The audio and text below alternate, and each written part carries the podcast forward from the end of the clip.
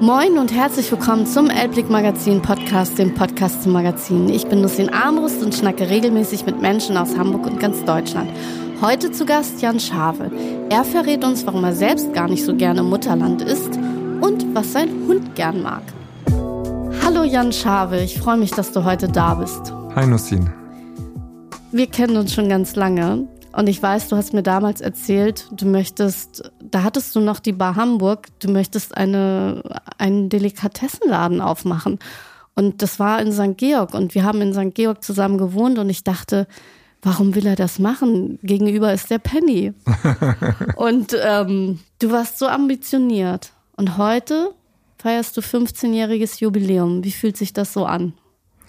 Ja, man geht ja gar nicht mit so einem großen Plan ran. Ähm, ich habe damals einfach entschieden, dass ich was machen möchte, wo ich irgendwie Potenzial sehe, wo ich so meinen eigenen Lebensstil wiederentdecke und ich wollte einfach was machen, woran ich glaube. Und ähm, hatte dann ähm, für mich entschieden, dass Mutterland da eine gute Option ist. Und ich habe gar nicht so viel im Voraus gedacht, bin da auch ziemlich blauäugig, glaube ich, rangegangen. Und ähm, ja, habe es einfach gestartet und ähm, ja, jetzt sind 15 Jahre vergangen. Ich glaube, das ist immer so, wenn man macht auf einmal, ohne drüber nachzudenken. So ging es mir auch übrigens bei Elblick Magazin. Hättest du länger drüber nachdenken können oder hättest du einfach nicht das machen können, sondern erst mal dreimal überlegt, hättest du dann gesagt, ich mach's doch lieber nicht? Naja, man weiß ja immer nicht, wie die Welt sich verändert und ähm, aus der damaligen Sicht war das auf jeden Fall richtig, das zu machen. Ich wollte ein Food-Konzept machen, was großstädtisch ist, was ethisch sinnvoll ist und ökologisch sinnvoll. Sprich, ich wollte Lebensmittel verkaufen oder herstellen, die ökologisch so nachhaltig wie möglich hergestellt werden, das heißt regional, ähm, dass die Natur, wo, sage ich mal, ähm, Obst, Gemüse und Rohstoffe angebaut werden, einfach fair bewirtschaftet werden. Das war eine Idee. Und ich wollte halt lieber kleine Manufakturen oder familiengeführte Firmen fördern als die großen Konzerne. Und das war damals auf jeden Fall Neuland. Das haben sehr wenige gemacht eigentlich nur Reformhäuser und denen fehlte immer dieses Großstädtische. Das war mir immer zu gesund und hat, ja, ich finde, wenn man da reingegangen ist, hat es oft nicht gut gerochen und mir hat vieles da auch nicht geschmeckt und ähm, ich wollte das dann irgendwie anders machen. Und das gab es damals nicht. Und deshalb habe ich einfach gesagt, okay, ich mache da was Neues, ähm, gar nicht mit dem Hintergedanken, oh, kann man damit Geld verdienen, sondern ich wollte einfach dahinter stehen. Und das habe ich gestartet und das war damals, haben das viele nicht verstanden und ähm, hab, wurde da auch oft belächelt und ähm, nicht ernst genommen. Und ähm, jetzt hat sich das na klar in den letzten 15 Jahren drastisch verändert. Also Regionalität wird jetzt in jedem Discounter und Supermarkt gespielt. Das war aber vor 15 Jahren überhaupt nicht so. Ich weiß, früher war Nachhaltigkeit nicht so wichtig, ehrlicherweise. Nee, und heute ist es zwar in allen Marketingblasen drin, ähm, ich glaube, wir leben alle immer noch viel zu wenig nachhaltig, sondern das ist oft eine leere Worthülse. Dennoch, ähm, und auch Mutterland macht nicht alles richtig und nicht alles ist nachhaltig. Also kein Konsum ist nachhaltig. Also jeden Konsum, den wir tätigen, also das ist nie nachhaltig, es kann nur nachhaltiger sein. Und, mhm. und das war so ein bisschen, wie gesagt, die Idee und damit habe ich gestartet. Und jetzt hat sich das in den 15 Jahren selbstverständlich drastisch geändert. Also wie gesagt, die Supermärkte und Discounter und jeder Autohersteller und alle sind nachhaltig und alle versuchen ökologisch zu sein und fair zu sein. Bei dem einen ist das ernst gemeint und gelingt das auch wirklich sehr gut. Bei anderen ist das eher so ein Marketinggeschwätz und ähm, steckt da nicht viel dahinter, aber alle haben verstanden, dass das ein wichtiges Element für uns ist. Und ähm, wie gesagt, bei Mutterland war das immer mit einer Ernsthaftigkeit gemeint. Und, und das hat mich halt vorangetrieben. Und ja, wie gesagt, die letzten 15 Jahre haben sich drastisch verändert. Also jetzt speziell, wir müssen nur die letzten drei Jahre angucken, ob es Corona war, ob es jetzt die Ukraine ist. Also die ähm, das hat sich na klar stark verändert und auch dieser ganze Online-Handel, den es vor 15 Jahren so in der Form gar nicht gab, dass man heute über Social Media irgendwie ähm, seine Einkäufe tätigt, weil irgendein Influencer über irgendein Make-up spricht oder sonst was. Das gab es vor 15 Jahren nicht und das hat sich drastisch also auch im Lebensmittelhandel durchgesetzt und die Branche hat sich komplett gedreht und verändert. Und heute ist das ein ganz anderes Business als vor 15 Jahren und das wusste ich nicht. Und du bist ja auch tatsächlich als Quereinsteiger reingegangen. Das mhm. ist ja das Besondere. Und ich glaube, das macht ja auch noch mal was aus. Ich hatte hier tatsächlich äh, Jennifer Schäfer sitzen von Unmilk, mhm. die ja eben ein Milchprodukt macht, das gar nicht Milch ist. Und die ist ja auch Quereinsteigerin. Und glaubst du, dass das dann immer hilfreich ist, eben weil man nicht aus der Branche kommt, weil man dann eben Sachen neu denken kann und weil man sich nicht so festhält an den Dingen, die da so sind? Ja, ich glaube irgendwie, wenn man aus der Branche kommt und da erstmal ein paar Jahre lang in, in dem Bereich gearbeitet hat, dann ähm, ist man meistens schon irgendwie fokussierter beziehungsweise geprägter. Und das ist na klar gut, wenn man mit sag ich mal, Blauäugigkeit, wie ich das eben genannt habe, oder auch einfach anders denken an die Sache rangeht. Klar bedeutet das auch, dass man viele Fehler macht, die man vielleicht nicht gemacht hätte, wenn man vorher schon in dem Bereich tätig war. Was war dein größter Fehler? Ach, ich weiß ich gar nicht, ob, ob ich den jetzt so benennen kann. Also ähm, ich glaube, es gab nicht den einen großen Fehler, sondern eher die tausend kleinen. Mhm. Ähm, und wenn ich drauf gucke, sind viele der Sachen hatten immer ihre Daseinsberechtigung oder ihren Grund, warum ich es so gemacht habe. Heutzutage mhm. würde ich Sachen anders machen, aber zum damaligen Zeitpunkt waren sie einfach richtig. Und mhm. ähm, deshalb, ich glaube, ähm, als äh, ja kleiner Unternehmer, der neu startet und gerade auch in einer in einem Bereich, der nicht sehr erschlossen ist und der neu ist, muss man einfach viel lernen und das habe ich gemacht und ich glaube, ich habe auch viel Lehrgeld bezahlt, lange bevor andere in diesem Bereich getätigt sind. Also ich habe einfach vor vielen anderen einfach einen riesen Vorsprung, weil ich da schon so viele Jahre in dem Bereich tätig bin.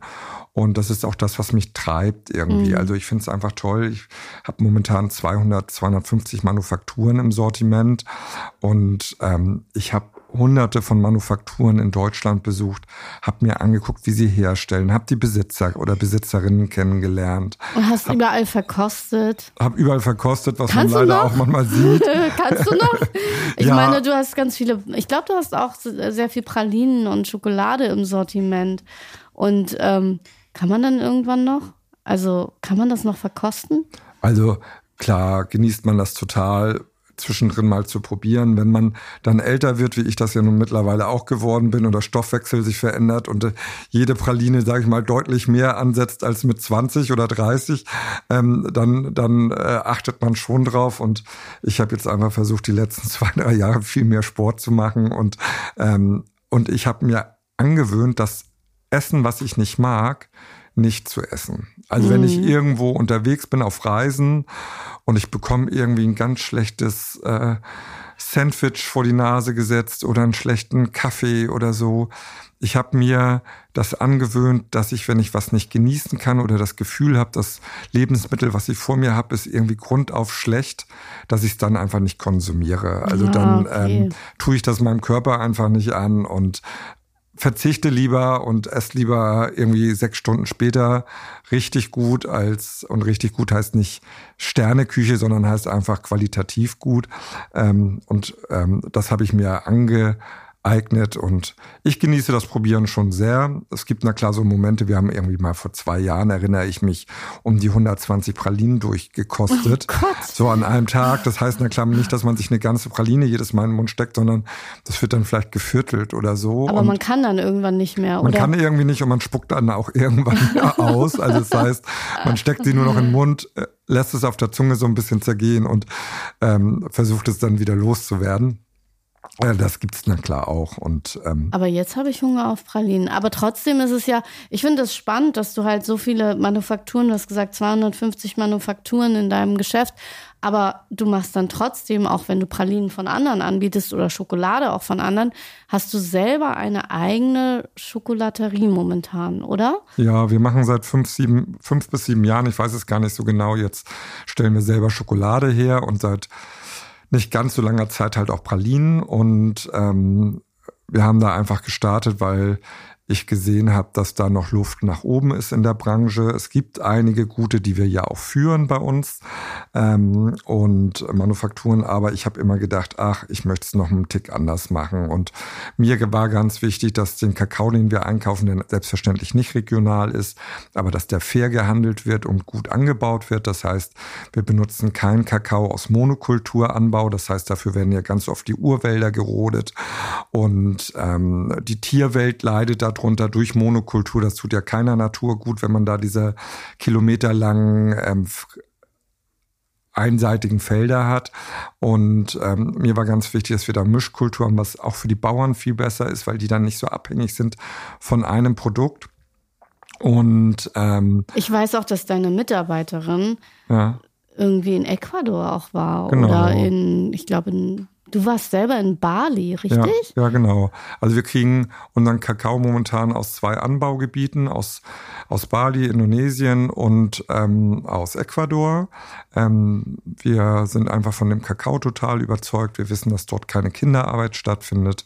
Und wir haben da ähm, so Kooperativen, mit denen wir zusammenarbeiten. Und, ähm, und dann fährst du da runter und guckst dir das an und, und, und äh, bist dann auch hundertprozentig sicher, dass das alles fair abläuft. Naja, also fair ist ja immer, liegt ja immer im Auge des Betrachters. Mhm, also, aber schon fairer als woanders. Ja, also ich weiß ja, ähm, also ich weiß, also wir haben angefangen mit Bali und als mhm. ich das erste Mal dort war und mir vor Ort ein Bild machen wollte und dahin gefahren bin, man muss sich nichts vormachen. Die Leute sind immer noch ganz arm, obwohl sie deutlich mehr kriegen als von der Industrie bei uns. Und man ist dann dort und ähm, sieht aber, dass sie autark arbeiten können, dass sie, wie gesagt, mehr bezahlt bekommen, als wenn sie es jetzt zu den großen Konzernen weiterverkaufen. Und die versuchen da klar auch eine andere Qualität an Kakao herzustellen und, ähm, und sind da auch mit einer gewissen Leidenschaft selbstverständlich dran, sonst könnten sie einfach gar nicht diese hohe Qualität herstellen. Und das finde ich schon spannend, sich das dann selber vor Ort anzugucken und zu merken auch, was für ein harter Job das ist und wie viel Herzblut und Engagement auch dahinter steckt, bis man letztendlich den Kakao in Deutschland hat. Darüber macht sich ja keiner heutzutage mehr Gedanken, wie aufwendig Produkte hergestellt werden. Man argumentiert ja letztendlich meistens nur noch über den Preis und sagt, okay, dieses Produkt kostet so viel, also muss es so anstrengend gewesen sein, das vielleicht herzustellen. Und das stimmt ja oft nicht. Das steht nicht im Verhältnis. Und, ähm, und wenn man das selber macht und selber sieht, okay, was bedeutet das einfach, ähm, hier die Kakaobäume zu bewirtschaften und ähm, zu ernten, zu trocknen, zu fermentieren, äh, der ganze Transport und diese, diese ganzen Schritte, die dahinter stecken und dann na klar auch noch dann am Ende die Schokoladenproduktion selber. Wenn man da einfach weiß, wie viel Arbeit dahinter steckt, dann fragt man sich manchmal, wie das für den Preis überhaupt hergestellt ja, werden kann. Ja, das frage ich mich dann auch. Aber du, äh, ich meine, du bist ja schon in einem höherpreisigen Segment, aber dafür steht dann ja auch, dass die Menschen in Bali, die dann den Kakao anbauen, ein bisschen mehr Geld kriegen. Also müssten wir eigentlich alle nur noch Schokolade bei dir kaufen.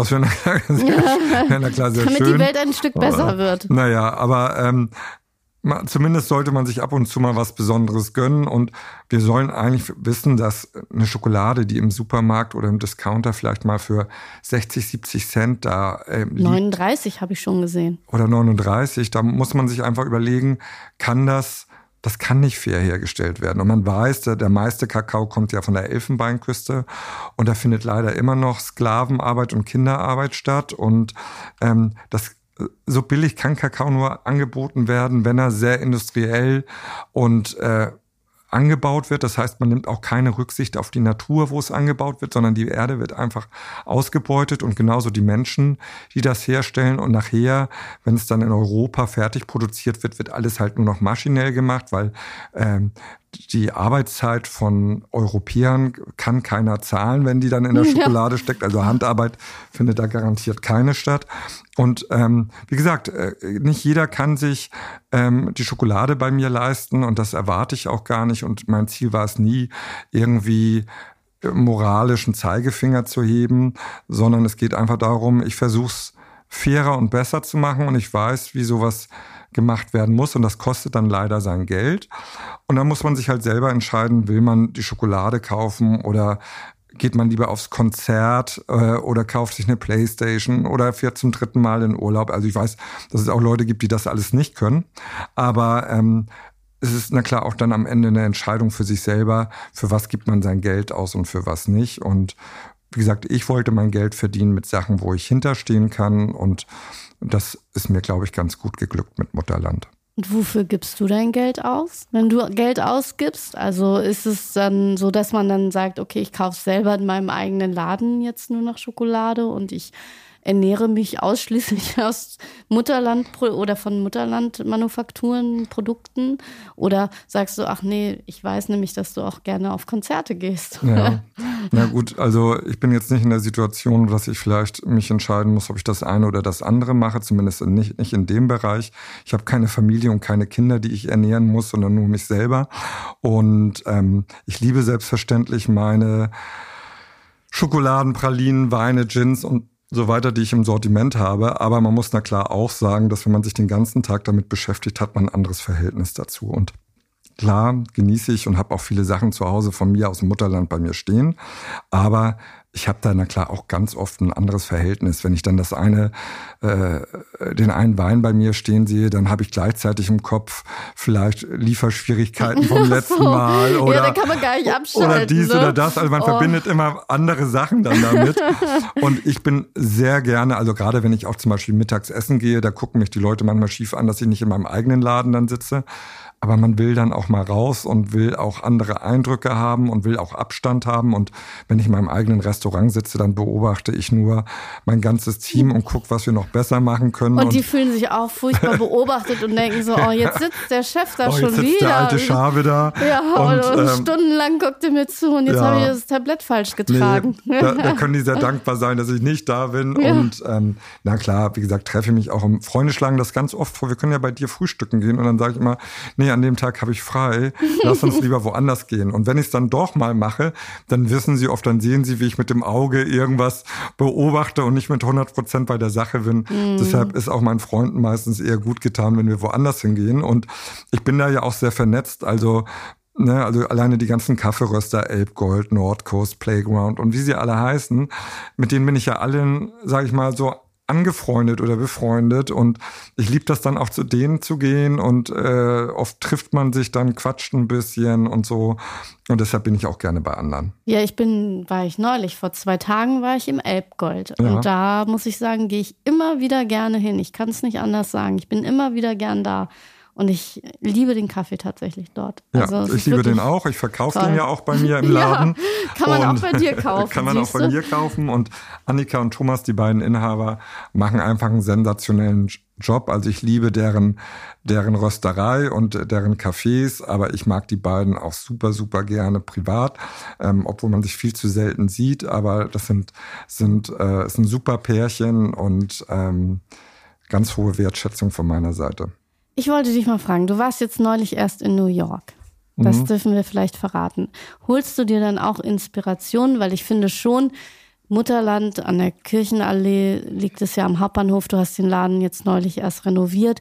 Das ist schon, das ist ja schon, das ist ja schon ein Event, wenn man da hingeht mit dieser Leinwand und der Aufmachung mit der gläsernen Schokolaterie. Das sind ja alles so Dinge, die gibt es ja sonst gar nicht oder darauf kommt auch keiner so. Und äh, wo kommt das alles bei dir her? Wo hast du die Ideen? Oder ist es eben, weil du woanders essen gehst? Naja, also, ähm, also ich sag mal, Mutterland ist einfach über die Jahre entstanden und hat sich weiterentwickelt und wenn man eine Schokolaterie dann äh, aufmacht, dann äh, gibt es da einfach technische Herausforderungen, die wichtig sind. Und dann sagt man, okay, man möchte gerne dass die Kunden auch sehen, dass wir die Schokolade wirklich selber machen. Ich habe die ja jahrelang vorher schon, ähm, haben wir die in unserer Bäckerei, da haben wir extra Räume gehabt für die Schokolaterie, da haben wir sie auch schon hergestellt. Und ähm, das war Gustav, mein Hund. Ja, ich wollte auch der sagen. böse ist, dass draußen jemand vor der Tür langläuft. Ach so, ja. ja, ich glaube, er spürt, dass da ein anderer Hund ist. Aha. Und deswegen, wir begrüßen auch Gustav hier im Podcast. Ja, hallo Gustav, Gustav sag ne? noch mal was. Ah, bitte nicht. Also, naja, er sagt wahrscheinlich, dass er Hunger hat. Ach so. Nee. Und wie gesagt, und dann haben wir einfach entschieden, dass die Schokolaterie halt gläsern sein soll, damit die Leute das Handwerk auch sehen. Weil ich habe das ganz oft gemerkt, wenn ich bei den Manufakturen bin, dass ich doch, obwohl ich relativ viel Ahnung mittlerweile in der Branche habe, manchmal wirklich überrascht bin, wie aufwendig was ist. Und ich musste das auch bei meiner sehr guten Freundin Susanne feststellen. Die weiß ja seit Jahren, dass ich Schokolade Schokolade selber herstelle, aber als wir dann neu ähm, unser Stammhaus äh, Mitte 2020 eröffnet haben und diese Schokolaterie nun auf einmal in den Räumen war, guckte sie mich mit großen Augen an und sagte, ähm, ach so aufwendig ist das und so macht ihr das und ich so, das erzähle ich doch immer. Dann habe ich manchmal den Eindruck, dass die Leute glauben, dass wir eine Milka kaufen und da einfach einen Aufkleber drauf machen und die hübsch machen. wieder zusammenfügen genau. und das Mutterland nee. drauf. und, und, und das ist dann halt, und das, das merken die Leute dann auf einmal, oh, da steckt wirklich Handwerk dahinter und Wissen. Und so entstehen dann, na klar, solche Sachen. Und jetzt, wie, wie du sagtest, war ich gerade in New York und unabhängig davon, dass es sauteuer war, also mhm. wir sind frühstücken gegangen und haben teilweise 10 bis 13 Euro für einen Kaffee oder einen Kakao bezahlt morgens wow. und waren jetzt nicht in einem äh, Fünf-Sterne-Hotel, sondern einfach in einem Café in Manhattan. Also unabhängig davon, dass die Preise unglaublich hoch sind in, in, in, Amerika und man ja dann auch noch 20 Prozent Tipp und Top Minimum geben soll, ähm, habe ich aber auch gemerkt, dass ich mit Mutterland also stolz ist immer nicht so das richtige Wort, das bin ich selten, aber dass wir uns da überhaupt nicht mehr international verstecken müssen. Also auch die Supermärkte Edeka, wenn man sieht, wie Edeka sich die letzten, das letzte Jahrzehnt entwickelt hat. Das sind gigantische Schritte. Früher bin ich in Amerika immer zu Whole Foods gegangen, was mittlerweile ja zu Amazon gehört, ähm, und habe mir das angeguckt und war immer schwer beeindruckt. Und wenn man jetzt Edeka verwöhnt, sage ich mal, aus Deutschland dann nach Amerika zu Whole Foods geht, dann ist man total enttäuscht. Dann merkt man auf einmal, dass die Deutschen ähm, einfach so viel Gas gegeben haben in dem Bereich, ähm, dass wir eigentlich geiler sind. Und mhm. also ich habe in New York kein Food-Konzept gesehen, ähm, wo ich sagen muss, wow, das ist wie Mutterland und da kann ich mich inspirieren lassen, sondern ähm, ich habe eine klare Italy, diese weltweite italienische Feinfood-Kette, äh, Feinfood? Feinkost? Feinkost, meine. Fein, Feinfood ist auch Feinkost, super. Feinfood, aber es klingt auch nicht schlecht. Feinfood, ja. Italien Feinfood. Nee, ja? aber diese Feinkostkette, die ist na klar gigantisch dort. Aber ansonsten muss ich sagen, ich war, als ich wiederkam, habe ich echt gerade zu mein, meinem Team gesagt, wir müssen uns da überhaupt nicht verstecken oder, also wir sind da weit vorne mit dem, was wir machen und ähm, das freut einen na klar auch. Also nicht nach New York fahren, einfach in Hamburg bleiben, zum Mutterland gehen und dann und hat man Geld dort loswerden. Äh, ja, genau. und dann muss man nicht 15 Euro für einen Kaffee bezahlen, sondern man kann für 15 Euro wahrscheinlich schon gut frühstücken, oder? Ja, das kann man auf jeden Fall. Kann man auf jeden Fall. Naja, auch und, für weniger. Ja, und äh, Influencer äh, kommen ja auch zu dir. Also ich habe gesehen, eine Caro Dauer holt sich immer ihr Franzbrötchen, wenn sie da ist. Wusstest du das? Mir kriegt das so nebenbei mit. Ich folge nicht ganz so vielen Influencern, aber eine Caro Dauer ist na klar. Ähm, Ein Begriff. Und ich bin immer wieder erstaunt, wenn ich ihren Waschbrettbauch sehe ähm, und dann sehe, wie sie sich in die Franzbrötchen reinstopft. Finde ich sensationell. Ähm, nee, die sind ja. auch besonders bei euch. Ich finde tatsächlich haben sie einen ganz besonderen Geschmack. Man kann ja viel suchen in ja. Hamburg. Es gibt ja immer dieses, wo gibt's das beste Franzbrötchen? Ja. Und da bist du weit vorne. Ja, ähm, also mit Franz Brötchen haben wir uns, glaube ich, so einen gewissen Ruf erarbeitet. Und ähm, freut mich, na klar, weil ich meine, mein Bäcker-Team ähm, wochenlang zur Weißglut getrieben habe, weil ich immer nicht zufrieden war mit den ähm, äh, Franzbrötchen Zimtschnecken oder wie man sie auch Cinnamon Buns oder wie man sie auch immer nennen mag. Ähm, und habe immer gesagt, nee, es reicht mir noch nicht. Und wir haben echt wochenlang gebraucht, bis wir das Richtige hatten. Und ähm, der Erfolg gibt mir nachher recht, dass es gut war, so lange zu warten, bis wir das richtige Rezept hatten. Und es ist unglaublich, ähm, wie sich die Franzbrötchen im Abverkauf bei uns geändert haben. Also wir hatten früher eine externe Bäckerei, die auch schon gute Franzbrötchen gemacht haben, aber seitdem wir die selber backen, frisch und auch mit den guten Zutaten, die wir da verwenden und ähm, das hat unwahrscheinlich Fahrt aufgenommen und ist wir merken, dass immer die Leute. Nein, verzehnfacht, glaube ich, oh. mindestens. Also, ähm, also ich kriege dann auch so Mails und Briefe und auf Social Media von irgendwelchen Leuten, die sagen, oh, können wir es nicht mit DHL oder der Post verschicken an die Mutter nach Bayern oder so, die liebt die so, wo wir dann immer sagen, nee, dazu ist DHL zu uns zuverlässig. Aber, Kommt was äh, Hartes an. Aber, aber ähm, ja, also ich merke das schon immer auch in meinem Freundeskreis, wenn die zur Familie fahren, da müssen ganz viele immer bei uns rumfahren und irgendwie nochmal so ein Blech mitnehmen, ähm, weil die Familie das verlangt und das ist ja ein gutes Zeichen. Ist auf jeden Fall ein gutes Zeichen und immer wenn ich tatsächlich reinkomme und wenn es nach 17 Uhr ist oder so, dann kann man eigentlich schwer noch eins kriegen oder manchmal kriegt man dann halt oder kurz vor Ende ist eigentlich auch keins mehr da. Ja, weil wir einfach auch versuchen, nicht so viel über zu haben. Das Find ist ja gut. auch irgendwie Lebensmittelverschwendung und ähm, wir sagen dann lieber irgendwie ein, zwei Stunden vorher aus, als dass wir da irgendwie dann noch 50 Brötchen irgendwie über haben in der Auslage. Ja. Deshalb machen wir das ein bisschen anders und es bleibt na klar trotzdem immer was übrig, aber zum Beispiel im Hauptbahnhof arbeiten wir dann mit der Bahnhofsmission zusammen, die einen tollen Job dort machen und die holen dann jeden Abend die Sachen über, die wir nicht verkauft haben, sodass wir es wenigstens nicht wegschmeißen müssen. Das bewundere ich ja auch an dir tatsächlich, dass du so ein großes Herz hast, weil du bist so einer, der Charity nicht nur sagt, sondern auch lebt.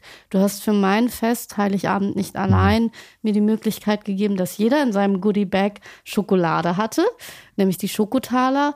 Ähm, du hast es, du unterstützt das ja schon seit langem, dass du mir etwas zur Verfügung stellst, was ich den Menschen, die an Heiligabend allein sind, mitgeben kann. Du spendest, glaube ich, sogar die übrig gebliebenen Weihnachtssüßigkeiten irgendwo hin. Ähm, man kann das irgendwo nachlesen, richtig?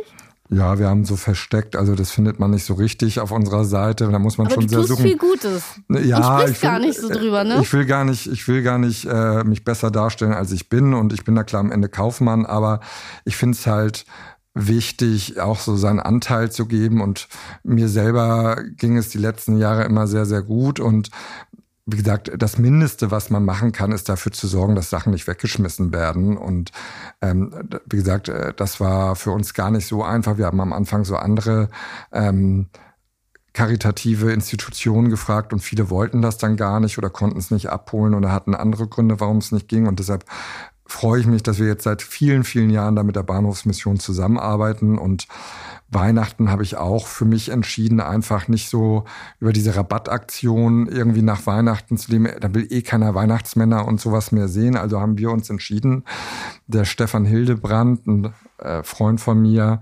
ähm, der hatte mich vor, ich glaube, echt wirklich auch 14 Jahren oder so angesprochen, ob wir da nicht was zusammen machen wollen. Und da hat sich so ein Ritual entwickelt, der Stefan und ich, wir treffen uns wirklich jeden Heiligabend, äh, so später Vormittag und dann räumen wir wirklich unsere Geschäfte vom Mutterland leer und befreien die von Weihnachtsmännern und allen Kuchen und sonstigen Sachen, die wir noch haben an Frischwaren. Und da kommen meistens mehrere Autos, sind dann bis zur Dachkante voll mit Lebensmitteln. Und die bringen wir dann immer, ähm, also wir haben das jetzt immer äh, zur Ali-Maus gebracht, das ist auf der Reeperbahn.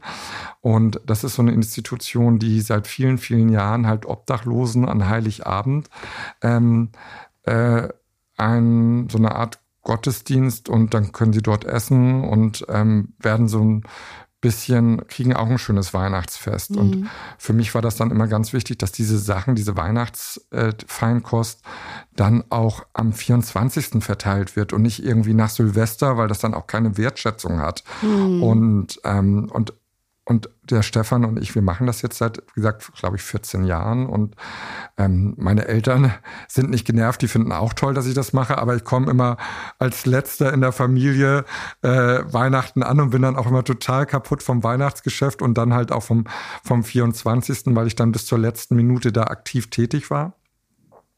Aber es ist dann halt auch schön zu Weihnachten zu sehen, ähm, dass es nicht nur um Geschenke und so geht, sondern es ist ja, es geht ja um Nächstenliebe und es geht um anderen eine Freude machen. Und diese zwei Stunden oder drei Stunden, die ich dann da vor Ort bin und beschäftigt bin, ähm, die Sachen weiterzugeben, das ist für mich mein Weihnachtsgefühl, weil ich einfach merke, okay, das ist viel wichtiger, als jetzt, sage ich mal, meinen Familienmitgliedern irgendwas zu schenken, was sie nicht brauchen. Und wo sie sagen, äh, schon wieder Socken. Ja, schon wieder, aber der Jan hatte schon wieder so was Blödes mir geschenkt. Mein Bruder kann da ein Lied von singen. Ja, was hat er denn zuletzt gekriegt? Mhm. Äh, das ist eine gute Frage. Was hat er denn bekommen?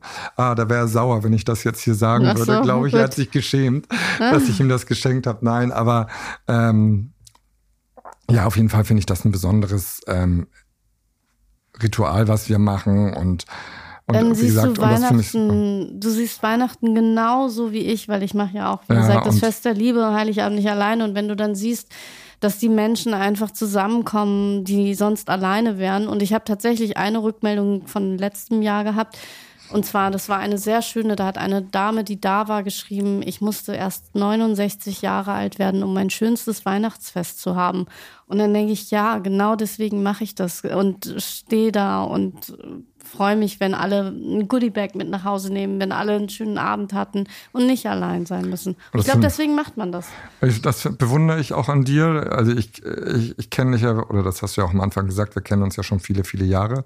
Und ich bin immer wieder beeindruckt von dir, dass du dann ähm, die Kraft und auch die Muße und dann auch selbstlos am Ende bist, solche Sachen in die Wege zu leiten, weil das ja auch sehr arbeitsintensiv ist. Ich krieg ja mit, wie du schon ein paar Wochen vorher voll am ähm, Werkeln bist und ähm, die Leute anschreibst immer. und fragst, wer unterstützt und dass du, dass du schaffst dann auch so viele verschiedene Leute zu mobilisieren. Und wie gesagt, darum geht es, glaube ich, am Ende. Und Hut ab von meiner Seite. Ich finde das super, dass du das so machst. Danke, ich finde ja deins auch immer gut. Also es ist, glaube ich, weißt du, man macht es einfach und ich mache es einfach immer, weil ich immer denke, einfach machen und dann Gutes zurückgeben, weil man vielleicht in einer Position ist, in der es möglich ist. Also ich bin nicht mhm. reich, aber ich denke, ich habe die Möglichkeiten. Ich kenne Menschen, ich kenne dich, ich kenne, ich kenne, Grüße gehen raus an Mirko von Fritz Kohler. Ähm, diese Menschen kann ich zum Beispiel fragen und das ist den anderen vielleicht nicht vorbehalten. Ja. Und ähm, deswegen denke ich immer, wenn es einer machen kann, warum soll er es nicht machen? Ja. So und ich habe neulich übrigens jemanden getroffen, der gesagt hat, ich möchte es in einer anderen Stadt machen. Und dann mhm. habe ich gesagt, ja, aber es ist dann halt schwierig zu koordinieren. Also ich kann es dann nicht koordinieren, aber naja, ja. es ist halt, ich denke, wenn man Gutes zurück äh, oder Gutes gibt, dann kommt irgendwann Gutes zurück. Ich glaube ja an Karma. Und äh, wenn wir im Guten bleiben und äh, gute Dinge tun, und das ist ja auch eben der Spirit von Mutterland, Manufakturen zu unterstützen, eben nachhaltig zu sein, auch wenn du sagst, es gibt auch Dinge, die vielleicht nicht gut sind, habe ich aber immer das Gefühl, es sind gute Dinge. Es sind ja auch die Kleinigkeiten, die das ausmacht. Also wir haben zum Beispiel im Stammhaus haben wir am Tresen so ein wie so ein Sparschweinschlitz in den Tresen gemacht und haben gesagt, ähm, und da steht drauf halt, dass man damit ähm, verschiedene Vereine unterstützen kann. Das kann man dann auf unserer Webseite dann nachlesen. Ähm, und am Anfang war ich so ein bisschen enttäuscht, wie wenig Geld da eigentlich am Ende in diesen Schlitz gesteckt werden, weil na klar auch alle mittlerweile mit Apple Pay und Co. bezahlen. Aber ähm, das summiert sich na klar am Ende doch. Hier mal 80 Euro und da mal 120 und so weiter. Und ähm, wenn man am Ende dann sagt, okay, man hätte ein bisschen mehr erwartet, aber am Ende sind es vielleicht doch, sage ich mal, in diesen Tresengeschichte irgendwie 2.000, 3.000 Euro, die dann vielleicht zusammenkommen. Wow. Ja, das ähm, ist doch dann viel ist Geld. Es, ne, das ist dann auch Ne, ich denke dann immer, okay, da laufen so viele Leute durch, das könnte, wie gesagt, ein bisschen mehr sein. Aber am Ende summiert sich das. Oder wir haben auf unserer Speisekarte haben wir ein Gericht stehen, das heißt eine Mahlzeit extra. Mhm. Und da werden einem, ich glaube, drei oder vier Euro, das weiß ich jetzt gerade nicht gerade aus dem Kopf, ähm, wenn man, wenn man sagt, man bestellt eine Mahlzeit extra, also man bestellt sein eigenes Frühstück, Mittagessen, Abendessen bei uns und sagt dann eine Mahlzeit extra, dann wird auf seinen Bon einfach drei oder vier Euro halt zugebucht und dafür kriegt jemand ein warmes Mittagessen on top. Mhm. Und das ist erstaunlich dann doch, wie viele Leute das dann machen im Monat. Ähm, und wir haben ja nichts gemacht, außer das auf diese Speisekarte geschrieben. Und geben sozusagen einen kleinen Obolus oder unsere Kunden werden einfach dran erinnert, okay, es gibt draußen gerade in der Hauptbahnhofgegend viele, die es nicht so gut haben wie man selbst. Und dann ähm, ist das so einfach mal zu sagen, okay, ich esse hier gerade selber gut, ich lasse noch mal so ein kleines Minigericht sozusagen auf, auf meine Rechnung setzen. Und das machen auch viele. Und das sind halt so die kleinen Ideen, wie sich das so sammelt und macht. Und, ähm, und, und das machen wir halt so ein bisschen nebenbei. Also muss man sagen, alle, die bei Mutterland einkaufen und trotzdem mit Apple Pay zahlen, sollten dann nochmal in ihr Portemonnaie gucken, ob sie nicht noch einen Bargeldschein haben und äh, ja, den oder dann eine in den Münze, oder oder eine Münze. Münze und die einfach in den Schlitz werfen. Also es gibt diesen Schlitz in jedem Mutterland. Nee, wir, wir, haben das, wir haben das jetzt nur im Stammhaus. Die anderen Läden ähm, gibt es ja schon deutlich länger. Ja. Und ähm, wir Gut, im Stammhaus, also bitte. Ja, also, ne? Und ansonsten finden wir da schon eine Möglichkeit. Wer spenden will, der findet einen Weg. Ähm, ich wollte noch mal fragen, du bist ja tatsächlich, das, und das hat mich immer fasziniert, jemand, der so einen gewissen Weitblick hat und trotzdem, ähm, du treibst Dinge voran und du sagst, du bringst deine Bäcker zur Weißglut und trotzdem hast du Angestellte, die schon relativ lange dabei sind. Michael, der 15 Jahre dabei ist. Und ähm, was macht es noch für dich aus, dass Menschen bei dir lange arbeiten? Wie schaffst du das? Weil kennst du alle Mitarbeiter noch persönlich? Du hast, glaube ich, über 100 Mitarbeiter. Gehst du mit allen ins Gespräch? Das schaffst du doch gar nicht. Nee, das ist schon, ähm, also richtig, also Michael, den du gerade erwähnt hast, der hat am ersten Tag vom Mutterland mit aufgeschlossen, mit mir zusammen. Da waren wir, glaube ich, vier, fünf, sechs Mitarbeiter. Und ähm, ich bin erstaunt, dass er nach 15 Jahren immer noch bei mir ist. Ist er befördert jetzt? Ist er Store Manager? Ah, Das will er gar nicht. Ich habe ihn Nein? mehrfach in den letzten 15 Jahren gefragt und ihm war die, ähm, ähm, wie sagen das die jungen Leute, wollte ich schon fast sagen, nee, aber war die Work-Life-Balance war wichtiger und er hat gesagt, nee, er will überhaupt gar keine Führungskraft sein, sondern ähm, Ist auch selten. er, er ist äh, beim Mutterland bekannt wie so ein bunter Hund. Ich kenne ihn auch. Und, ähm, und ich weiß so von meiner Schwester und alle, dass die den lieben. Ähm, auch die alle aus dem Schauspielhaus kommen. Also jeder, und er weiß auch über alles Bescheid. Er ist so wirklich so ein bisschen der, ähm, der, ähm, ja, fast schon das Gesicht von Mutterland, würde ich fast sagen, weil er halt einfach schon, dir. schon, ja, ich, mich sehen ja viele gar nicht, weil ich selten selber hinterm Tresen stehe, nicht weil, weil ich das nicht möchte. Das macht mir totalen Spaß. Ich habe einfach gar nicht mehr die Zeit dazu. Und wie gesagt, so jemand wie Michael oder eine Ivona, die ist auch mindestens schon 13 Jahre bei mir. Und, ähm, und also ich habe einige, die die 10 Jahres, ähm, 10 Jahres Jubiläum schon übersprungen haben. Und, und das freut mich halt sehr. Und ich merke jedes Mal, wenn jemand Mutterland verlässt, und vielleicht ist das nicht bei jedem gleich stark, aber ähm, das, das, da bin ich schon immer sehr traurig, sage ich mal, weil ich eine Bindung aufbaue. Die meisten, die bei mir arbeiten oder fast alle, schätze ich sehr und mag ich sehr. Und ähm, auch dieses familiäre Verhältnis, was man dann führt. Und ich merke das auch im Team, dass, ähm, dass im Team viele untereinander sich sehr gut verstehen. Und deshalb bin ich immer sehr, sehr traurig. Na klar, bei 100, 120 Leuten, die wir beim Mutterland sind, da geht immer einer und macht eine Weltreise oder will die Branche wechseln, fängt nochmal an zu studieren oder was auch immer. Ähm, und da bin ich jedes Mal mega traurig und ähm, aber ich habe auch Leute, die dann wiederkommen. Also ich habe ähm, mehrere, die gegangen sind, weil sie zum Beispiel eine Weltreise gemacht haben und dann nach drei Jahren auf einmal wieder vor der Tür standen und zurückgekommen sind. Und das ist halt dann auch schön. Suchst du denn gerade noch Mitarbeiter? Weil alle suchen ja Mitarbeiter. Oh, das ist so eine Katastrophe. Dürfen wir darüber reden? Aber weil ich glaube schon, ich sage es immer wieder gerne, es ist schön, dich als Arbeitgeber zu haben, weil du wirklich, was du vorhin gesagt hast, du hast eine persönliche Bindung, du baust eine auf. Für dich ist der Mitarbeiter nicht Nummer Mitarbeiter Nummer 120, sondern es ist ein Mensch. Und ähm, deswegen kann man sich in, ich sag mal, in einem Gastronomiebereich ja froh schätzen, wenn man da gesehen wird. Ich selber komme aus dem Hotelfach. Ähm, früher wurden Töpfe nach mir geworfen. Die Zeit ist tatsächlich vorbei. ja, die ist, Ähm, das trauen die sich nicht mehr. das trauen die sich nicht mehr, aber das, so bin ich halt groß geworden, wollte ich sagen. Ich meine, bei dir ist es ja ganz schön, das Arbeiten. Naja. Welche Benefits hast du denn? Nein, also äh, ich glaube auch nicht, dass jeder Mitarbeiter das schön findet, bei mir zu arbeiten, weil am Ende arbeitet man am und immer noch bei mir und äh, macht keinen Urlaub. Und ich muss sagen, Gastronomie, Einzelhandel, Bäckerei, das sind keine Jobs, die irgendwie easy going sind. Das sind schon harte Jobs. Also als Bäcker um vier Uhr bei mir anfangen, das ist äh, ich könnte das, glaube ich, nicht jeden Morgen da um drei aufstehen, damit ich um vier in der Bäckerei stehe. Hat na klar auch seine Vorteile, man hat kein Raschauer und Co., aber ähm, das sind halt schon anstrengende Jobs und ich bewundere die Leute und die machen das viele wirklich aus der Leidenschaft heraus oder weil sie hinter Mutterland stehen. Ähm, und man kann sicherlich in der einen oder anderen Branche besseres Geld verdienen oder hat Montag zu Freitag Job, den man ja auch im Handel und in der Gastro nicht hat. Mhm. Ähm, deshalb, das ist schon ein anstrengender Job und ähm, wie gesagt, ich glaube auch nicht, wenn man mit mir, äh, mit meinen Mitarbeitern spricht, dass jeder mich liebt. Also das ist also, gar nicht, gar nicht unmöglich, weil so viel Charity bin ich dann am Ende auch nicht.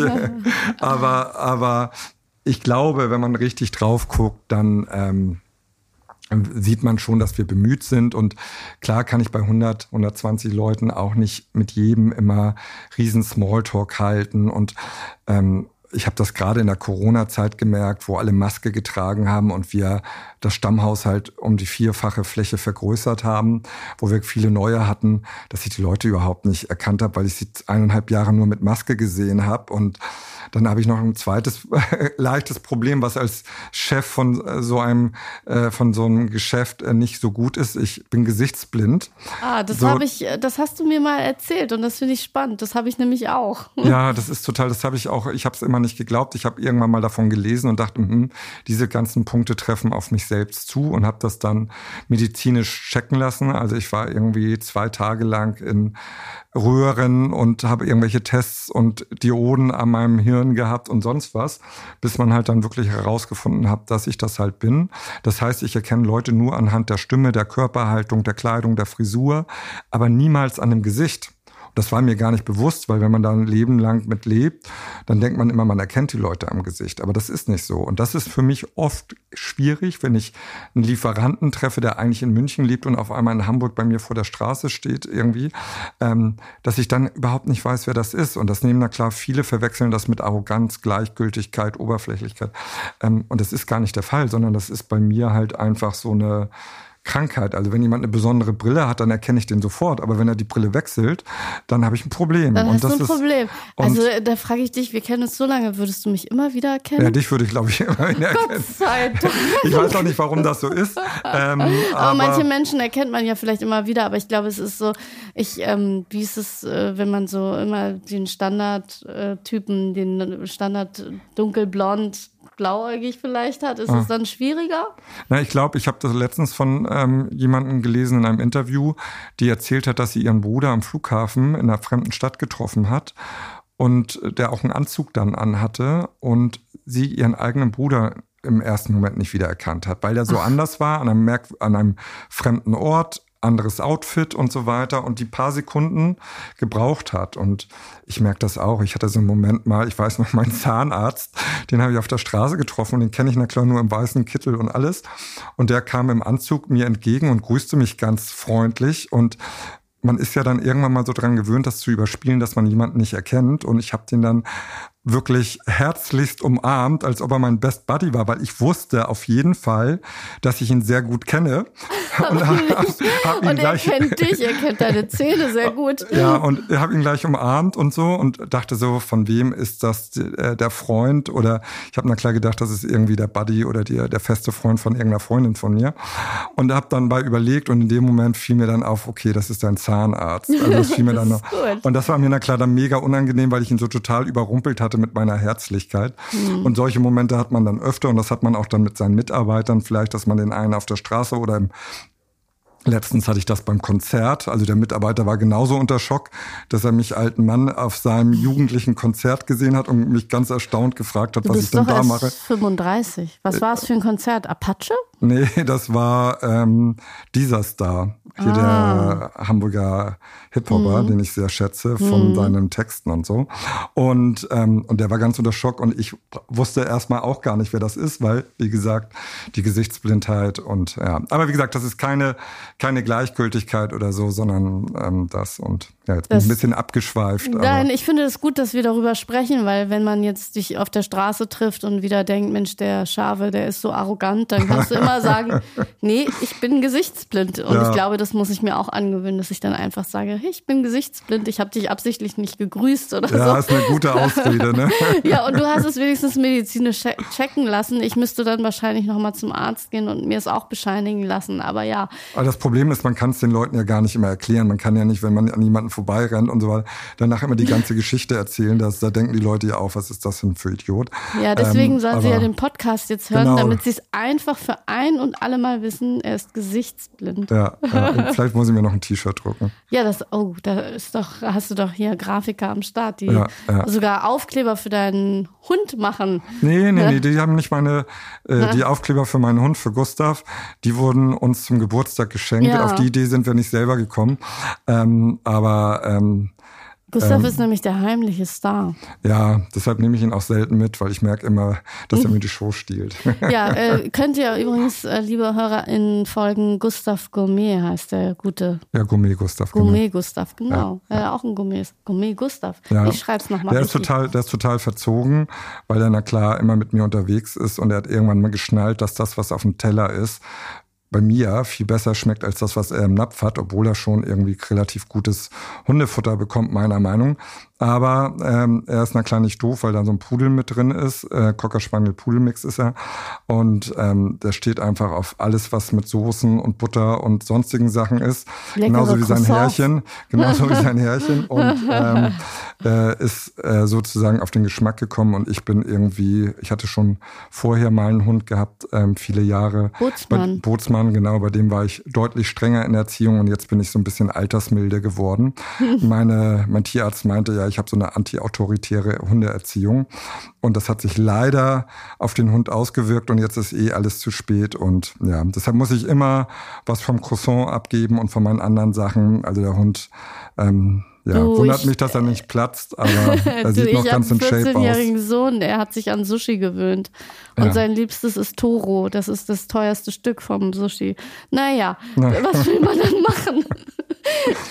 Und man kann dann nicht sagen, gut, lass uns doch mal zu McDonalds. Ich hatte damals Probleme mit ihm, zu einem Fastfood-Laden zu gehen, weil er wirklich immer gesagt hat, nee, Mama, koch mal lieber zu Hause, weil das ist einfach toller.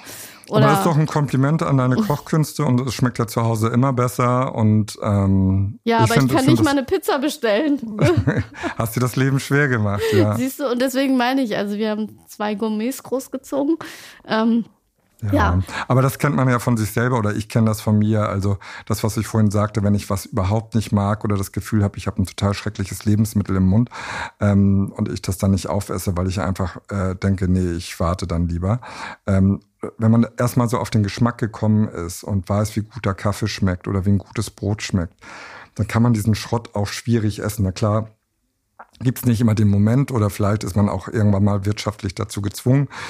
Aber es können ja auch so einfache Sachen gut sein. Ja. Und, ähm, und Hausmannskost finde ich ja immer noch gut. Ja, oder man kann sich selber ein Brot backen. Das kostet echt kein Geld heutzutage. Und, ähm, und das schmeckt na klar auch super, wenn man einfach nicht so ein Industriebrot irgendwie vor der Nase hat. Man soll aber eher beim Mutterland eins kaufen.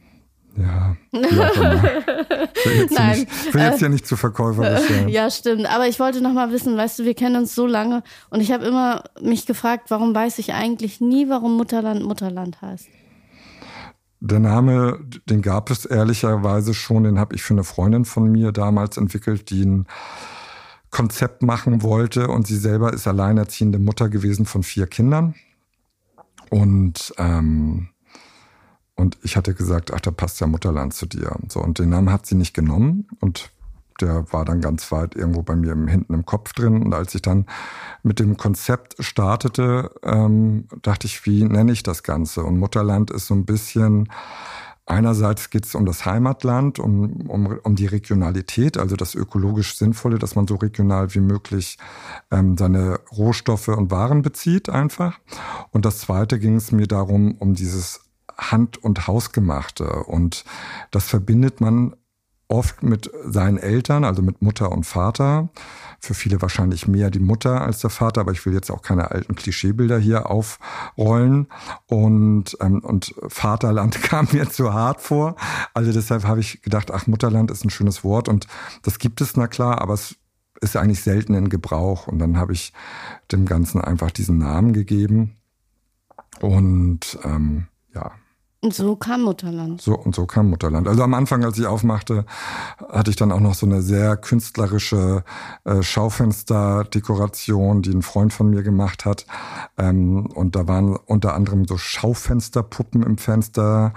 Ähm, und das sah dann auch nicht so unbedingt aus wie ein Lebensmittelgeschäft. Wir haben es so ein bisschen theatralischer gemacht. Und da haben die einen oder anderen gedacht, dass ich Schwangerschaftsmode verkaufe, als man mich noch nicht kannte. Und das fand ich sehr amüsant, wenn die reinkamen und dachten, sie kriegen Kinder Mode bei mir. Ähm, Kannst du aber, auch nochmal anbieten. Ja, ne, ähm, aber jetzt nicht mehr. Jetzt nicht mehr. Ja, unsere Podcasts gehen eigentlich gar nicht so lange. Ähm, wir haben schon überzogen, was mich trotzdem freut, weil ich vieles Neues erfahren habe von dir, obwohl wir uns schon so lange kennen. Ähm, abschließend vielleicht nochmal, wenn du eben nicht im Mutterland frühstückst, ein heißer Tipp für alle, wo du gerne hingehst, wo man dich treffen kann? Ach, da bin ich ja immer sehr verschlossen, weil die Orte, wo ich gerne hingehe, die poste ich nicht, die kommuniziere ich nicht, weil ich immer froh bin, wenn äh, die Influencer machen eh immer alles so schnell kaputt. Okay. mit, ihren Tipps, da findet man was Tolles und nach zwei Wochen muss man drei Stunden da anstehen, weil äh, irgendjemand das gepostet hat. Ähm, und ähm, deswegen können wir nur sehr. Ja, also ich gehe schon, lustigerweise gehe ich schon sehr gerne in die Läden, die ich, ähm, also in die Kaffeeröstereien zum Frühstücken, die ich auch im Sortiment habe. Also ähm, wenn man nicht ins Mutterland geht, dann gehe ich alternativ ins Nordcoast oder wie gesagt auch mal zur Elbgold oder so. Also die, die Sachen mag ich schon sehr gerne und ähm, für mich ist aber auch immer der Wechsel wichtig. Also es gibt nicht den einen Ort, wo ich dann immer hingehe und ähm, Manchmal bestimmt Gustav auch den Weg, wo es hingeht. Ja. Ähm, wenn wir Gassi gehen, dann will er nach links und ich will eigentlich nach rechts und dann, hm, dann lande, ich wo, lande ich woanders. Dann weiß er, da gibt es ein Croissant. Ich, hab, äh, ich kann dir noch einen kleinen Tipp geben zur Erholung, heißt ja. es, in Uetersen. Kenn ich. Ist, ich war da neulich, ich fand es wunderschön. Okay, ja. das dürfen wir jetzt gar nicht sagen, sonst kommen alle Influencer hin. Ist aber 30 Minuten weg. so weit weg, nee. Ja. Na gut, Gustav möchte wahrscheinlich auch Gassi gehen. Ich danke dir sehr, dass du da warst. Danke, Nussin. Und ähm, wir hören, sehen uns. Auf jeden Fall. Spätestens, wenn ich im Mutterland einkaufen gehe. Bis bald, ne? Tschüss. Ciao.